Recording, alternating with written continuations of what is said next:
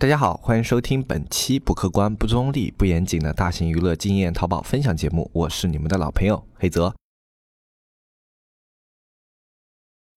一片叶子可以遮目蔽日，一番良言可以醍醐灌顶。我们在前方披荆斩棘，希望后来者一帆风顺，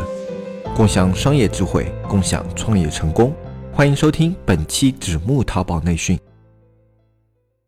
今天呢，我跟大家分享的内容是我一个运营朋友他自己总结的一个，当我的店铺出现了问题的时候，我会考虑的二十个问题啊，我觉得这是一个非常非常实用的一块内容，所以呢，我把他的这个思考模式啊也拿出来跟大家做一个分享，特别是他提出的这二十个方向啊啊，我觉得基本上已经完全涵盖了大部分淘宝店铺做不起来的时候啊所存在的一些问题点，所以我觉得这块内容真的是特别适合来跟我。我们这些啊淘宝卖家一起做分享的一块内容，所以今天这一期节目呢，我们就跟大家来聊一下这二十个在自检淘宝店铺时可以思考的问题。他谈到的第一个问题呢，就是引流问题。对于一些已经运营了一段时间的淘宝店铺来说，你能不能引流已经不是一个主要问题了。你或多或少都有流量，那么流量能不能转化是很多人非常头疼的一个问题。那么这里面所说的引流问题呢，就是第一步，你的标签是否精准？标签这个东西作为淘宝大数据算法的一个基础，一直是淘宝这两年一直在重点钻研的一个方向。所以它在它的辅助的工具里面，包括生意参谋，包括直通车里面，都会加入很多标签类。的数据，那么我们自己对自己的店铺的客户构成，他们的标签也会有一个非常清晰的概念啊，包括我们这个客户运营平台里面啊，一些辅助工具，我们都可以看到一些标签方面的内容。那这个时候我们就可以看到一点，我现在店铺的这些标签对我的店铺来说是不是适用的？如果不适用的话，它就会导致你的这种引入流量啊是无效流量，特别是一些新店，新店的话，因为你引入的客户啊都是以啊这种数据优化或者说说刷单啊这种手法来进行一个引流的，那么少部分的店铺可能稍微好一点，会用直通车这样的方式引流。那直通车引流的店铺啊，一般不会有太大的问题，因为你的直通车本身有标签数据存在，而且你在直通车里面是可以规划一些标签的，所以只要你的规划没有大问题的话，那这些标签也不会出现明显的问题。而用数据优化这样的手法去引入标签的话，那就会导致一个问题，就是你这样的一个引入标签可能不精准，就会导致你可能。引入了两百个客户，这两百个客户的成交率要远远低于行业平均水平，这种时候就要考虑自己的标签是否有问题，如果有的话，就要及时改善。那第二个是 DSR 的问题，DSR 的问题也是我们在做淘宝非常基础的一个问题啊，特别是在新店里面会出现 DSR 呢，就是一个基础评分。那么基础评分这个点的话，基本上就是你商品的自身可能有某方面存在着问题，所以这种时候更多的是要对商品本身进行质检，或者说还有一种是。你的详情页是否让客户期待值过高啊？DSR 很多时候出现问题啊，往往就是这方面。就你的详情页里面对商品描述实在是太好了，然后最后呢，这个客户他对你的商品期待值过高，期待值过高的话，确实对于转化会有好处。在一开始的时候没什么评价的时候，对于转化会有好处，他会觉得你这个商品很好，性价比很高。但是如果拿到手以后反差太大的话，你的 DSR 就会很明显的反馈出你这个商品不行。那么这种情况下有两种解决方法，一种的话是把你的这这个详情页更加贴近商品的进行表述，适当的一个营销美化是必要的，但是一个夸大的营销美化反而会起到反效果。还有一种的话就是去对商品的本身进行优化，你可以不更换商品啊，你可以对商品存在的一些质量问题啊，比如说那有的可能卖服装类的，可能裤头掉线类的情况非常严重，那针对这方面自己去做一些小的加工啊，或者说小的优化工作，然后去把这方面的问题解决掉，那这也是一种方向。那这两种方向的话，供大家进行。一个参考，那 DSR 的话还有很多，就要具体结合你的这种评价以及这种客户反馈来看啊。这种的话，你就根据客户不同的反馈，然后去进行一个不同的操作就可以了。然后第三种问题啊，就是产品问题。这里的一个产品问题呢，是啊，我们抛出 DSR 的概念，就是说你产品本身有问题，可能一个是反季节，还有一种是不符合目前市场，还有就是产品你给它的一个定位是错误的啊，或者说你对它的一个定位。过高或过低，这种都是产品本身会存在的问题。那么这种问题的话，往往是要通过更换产品去解决的啊。我们前面说的 DSR 那里面那种情况也算是一种产品问题，它囊括在产品问题里面，只不过它跟 DSR 相关，所以又可以归纳到 DSR 里。那么在其他的情况下的话，比如说你反季节这样的一个推广的话，肯定是有问题的。你可以提前一个月或者说一个半月左右这样的时间做一个预推广这样的一个行为，但是你做反季节的营销的话，或者说是反市场环境的一个营销的话，肯定是有问题的啊。反市场环境的话，就是你目前推的这个商品跟市场目前主流的商品啊背道而驰了，就大家已经是更新换代、优化升级了，你还在大力的推广那种老产品的话，这种情况下你会发现你推广这个产品会特别的难啊，这是产品本身会存在的一些问题。还有过高或过低的话，都是结合你这个产品它的描述和详情来说的。如果你对这个产品啊，就比如说啊，给给它描述的过好，那么它就是产品表现质量过低。还有一种是过高，过高呢，简而言之是你对产品的这个定位啊过高，就你可能觉得这个产品它应该是一个高端产产品，给它定了一个过高的价格，给它定了一个过于高端的市场，但是实际上这个产品它可能不符合这样的市场。这种时候调整你的产品的一个定位的位置啊，去给它的价格去做一些幅度的下调，或者说把它的市场去往一个中低端的市场去调整，可能会有一些效果，都是大家可以在出现产品问题的时候可以尝试的一些方向。那么第四个是推广图问题。那么推广图问题的话，这个更多的常见于我们直通车和转展里面啊。这个的话话对你的美工基础啊有一定的要求啊。如果你的推广图啊它本身的这种点击率啊什么过低了，那么它对于你的整个直通车或者转展的影响都是非常大的。那么作为一个新手的推广用户的话，你可能要注意一下这方面的问题，你是否存在什么啊这种图片点击率过低、不够吸引人、没法引流这样的问题？那你可以在直通车或者说转展的一些图片的美化上跟美工一起商讨一下，优化一下啊，下一些功夫啊，怎么样出一套可以能够做出高质量图的一些方案。那么第五个的话，更多的是首页和详情的问题。那么首页和详情的话，这里面有一个他特别点出来的，就我这个朋友特别点出来的一个问题呢，他说的是抄袭问题。那么抄袭问题的话，确实也是存在在很多类目，因为大家有时候去做全部做自主原创设计，一个可能美工的能力达不到，然后还有一种的话，就可能是啊自己也没有那么高的一种这种自主设计的水平，那么大部分就是去模仿去抄袭啊。其实这一点的话，针对于我们这样的一些类目啊，倒可能还好，因为我们装饰画的话。本身就是展现场景和图片的一个类目啊，所以它里面的抄袭不管怎么抄啊，最后呢，它所呈现出来的东西，只要你产品不同，呈现出来就是不同的。但对于有的类目，可能服装或者说像有的三 C 类目，如果你去抄袭的话，就会导致你的店跟别人的店同质化太严重，没法跳脱出来。但是这个呢，我觉得它是针对于它那个街位来讲了，就它这种目前运营的一个水平和一个环境来说，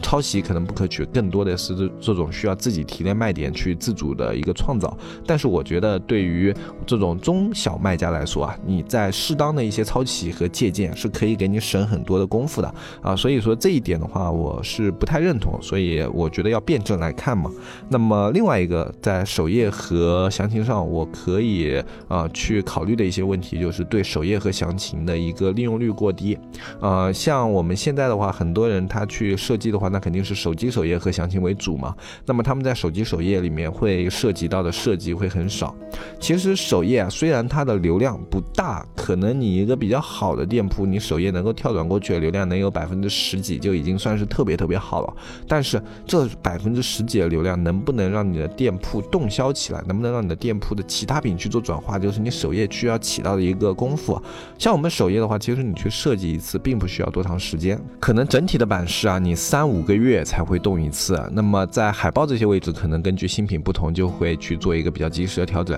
那么这种时候的话，我觉得花费个一两周去做一个优质的首页的一个版式是非常重要的。这个版式里面你需要考虑的就是你如何去让这个首页浏览逻辑合理。就我这个卖家，他首先应该看到什么？比如说，呃，打个比方吧，我这个卖家进首页，首先看到肯定是海报嘛。那海报肯定是我的主推。那么主推里面的话，我这种主推，它用什么优势来让买家去吸引他的眼球？然后这里面。应该放一个什么样的款？是我的新款更好呢，还是爆款更好呢？那如果我要放新款还是爆款的话，那我要考虑啊，因为它有轮播嘛，那我是可能新款爆款我都要放。那么新款放第一个还是爆款再放第一个？我怎么样让它去啊更加有意向去把这个轮播划起来？这都是要在设计首页的时候去考虑的一些事情。那么看完首图之后，如果它会往下滑，它为什么要往下滑？它往下滑的一个目的是什么？它想要寻找什么样的一些商品？我需要给它呈现什么样的商品？然后这就是你在第二块板是需要考虑的一些东西。那么针对于那些。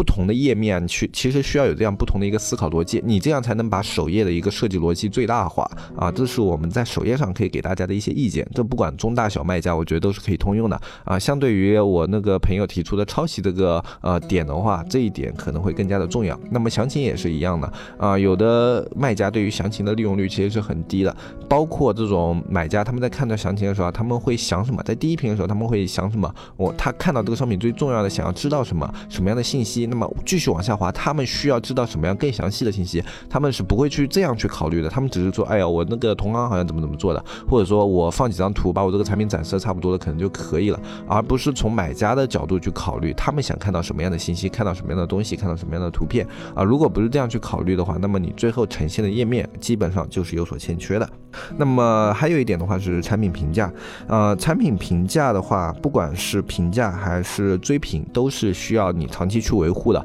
特别是你的一些主款宝贝，因为你的这种评价，它是根据你的这种呃客户的新的评价以后，它会会变动的。虽然有的评价会长时间在前面啊，但是有时候有一个新的顾客，可能这个顾客给的是差评，写的特别长，或者啊做配了很多图，或者说他一个好评，但是写的内容呢有一些不尽如人意，然后也配了很多图。这种情况下的话，你会发现你的这个转化率可能在近期就会受到一个明显的影响啊。很多时候你可能就没有去关注这个评价，那你在转化率明显下降的时候，去看一下你最近的评价是不是有了变化，然后对这些评价及时做出调整和维护，都是你去挽回转化的一种方法。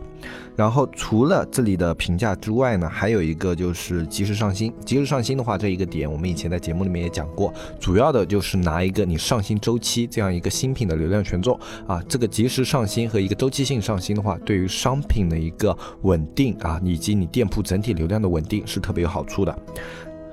然后第八个点呢，是你有没有做一些合理的优惠券政策？优惠券政策的话，看似无关紧要啊，但实际上它是会影响很多用户的下单的。因为优惠券有时候啊，它的金额虽然不大，但是呢，由于它在优惠的时候，它在下面会有一些推荐啊，就是说这个产品它可以使用什么什么优惠券，它会在这种地方显示。那么显示了以后有两个好处，一个好处就是这个客户可能本来还觉得价格稍微比其他的高一点，但是你减掉三块或者说减掉两块以后，其实。可能跟其他的商品价格比起来就没有差那么多了，那么他可能就不纠结了，就直接选择下单啊，这是优惠券第一个好处。第二个好处是给你的商品有一个凑单空间。第五。优惠券的话，我们经常做满减嘛。那你的优惠券其实满减是有讲究的，你不可能就是说有的商品就一个商品马上就可以满减掉多少多少钱，一般都是一个商品去搭配你店铺里的另外一个商品，然后他们两个搭配以后啊，刚好可以满足一个满减优惠券，而另外一个商品基本上就是你去配合主推款啊去推的一个新款，这样去搭配的话，往往是优惠券去凑满减，去带动动销的效率最好的一个方法，就是优惠券使用的时候一些小技巧，这里也去跟大家聊一下。那么如果你平时设计优惠券的时候，没有考虑这些点，你可能可以去考虑一下，包括你不同的阶位啊，其实都是应该是在凑不同单的时候，可能会有一些。用户的一些购买场景啊，去考虑一下，他可能在凑这两个单，就可能会用到这个优惠券，然后他可能会增加哪一个品的转化。你去这样去考虑的话，那么这种商品啊，它有时候动销就会有一个明显的提升。那么还有一个的话，就是活动节点，你是否错过了这一个季度的大部分的活动节点？这也是你需要在运营中考虑的一个问题。一个活动的话，对于我们运营的效果是毋庸置疑的。那么如果你在活动里面啊错过了太多啊，就比如说我这里。呃。上半年我可能什么清明活动啊、五一活动啊，然后六幺八活动啊，我全都没有怎么参加，也没有特别去报，就只是啊参加了一些这种呃系统推送的外围。那么这种情况的话，你可能就会损失很多活动流量。活动流量我们也说过，它虽然大部分都是比较一般的，但是活动有一个特点，就是越参加越容易爆，越容易爆，那你在活动里面起爆商品的这种概率也就越大啊。它是一个循环的，所以对于活动这个点一定要注意。特别是对于一些主流类目这种活动比较多的，你去多报活动是有好处的，而且每一次活动尽量去维护你的数据也是有好处的。然后第十个点是 CRM 的维护，CRM 的维护就是我们常说的一个会员维护。在现在的话，我们有客户运营平台这样的一些工具，那么在这种环境之下的话，我们去对客户运营好的话是非常非常有好处的，因为现在淘宝在标签化的一个环境之下，你的老客户，你那些有标签的一些用户，都是你非常珍贵的一些资源。然后借助 CRM 的一些维护啊，借助客户运营平台啊，以及你的一些营销工具啊，你是可以时常在某一些节点去拉动这些老客户进行消费的。你甚至不需要你去跟他们联系说啊，你去帮我去做数据优化什么的，你甚至不需要就是去说，你只要去长期的推送一些消息。平时做好一些维护，然后上新的时候试试有一些推荐啊什么的，你只要做好这些基础维护工作，你都会有一个可观的 CRM 的这种呃一个运营数据。就他们这些老客户啊，一些你的会员啊，他们至少会有一定的这种购买的这种意向，以及他们复购的一些意向，肯定会有啊，比你完全不做是会有一个很好的改善的。你可以自己去关注一下这方面的数据啊。所以老客户这种东西都是资源，我们已经不止提到过一次了。CRM 的维护只是它最基础、最基础的一种工作，就哪怕你这个店铺你不需要去用鱼塘，我无所谓，我又没有一个自主的鱼塘，但是 CRM 也是你需要去做的。因为这一块你不做的话，别人去做，那么你的有的客户就被别人的 CRM 运营的一个过程中变成了他们的一个粘性客户，这对你来说就是一种损失。好，这一期呢，我们就先说这二十个问题里面的十个点啊，就这前面的我们说了已经有十个点，大家可以先参考我们说的这十个点，你有没有符合？就你现在你的运营过程中是不是有忽视或者说忽略的地方？如果有的话，那么这十个点已经是你可以改善的方向了。那么在下一期节目的话，我们会分享剩下的十个点。这二十个点啊，其实非常的多啊，就你不可能每一个点都去给它开一期节目。其实其中有的点啊，我们以前有特地的。节目再给大家说过，那么我们这里呢，一个主要的目的是给大家在思考的时候有一个方向。那就我在去觉得我店铺有问题的时候，我可以考虑哪几个方向。那么这二十个方向里面基本上都囊括了。那么前十个方向就这十个方向，你先去考虑我这十个方向有没有问题。然后如果有问题的话，那你就可以针对这些问题去制定你的改善计划了。那么在下一期节目的时候，你可以再听一下，去考虑一下剩下的十个点里面有没有我现在这个店铺存在的一些问题。如果有的话，那么你下一期。期节目再去做一些对自己的店铺这种调整的一些计划，相信对你的店铺是有好处的。那么今天这关于二十个自检淘宝店铺时思考的一些问题，我们就先说到这里。如果你对这一期节目有意向的话，可以关注我们在周五那一期的一个更新，我们会说剩下的十个问题。然后，如果你想要学习更多的淘宝知识，想要学习更多的运营技巧的话，欢迎去我们的社区纸木电商的这个社区啊，纸木电商社区的加入方式是搜索微。信号纸木电商的拼音去添加我们的客服纸木电商小安，然后你就可以跟他咨询我们的社区，以及去了解我们社区的一些东西了。包括我们下面的详情页也有，就怎么样去加入我们这个社区，你可以看一下。我们社区呢现在是三百六十五一年啊，如果你是一个老会员的话，你可以去跟小安联系。就你要续费的话，你可以跟小安联系。我们对于老会员有专属的一个续费折扣，你可以跟小安了解一下。那么今天这期节目的话，我们就跟大家说到这里。我是黑泽，我们下期。再见，拜拜拜拜拜。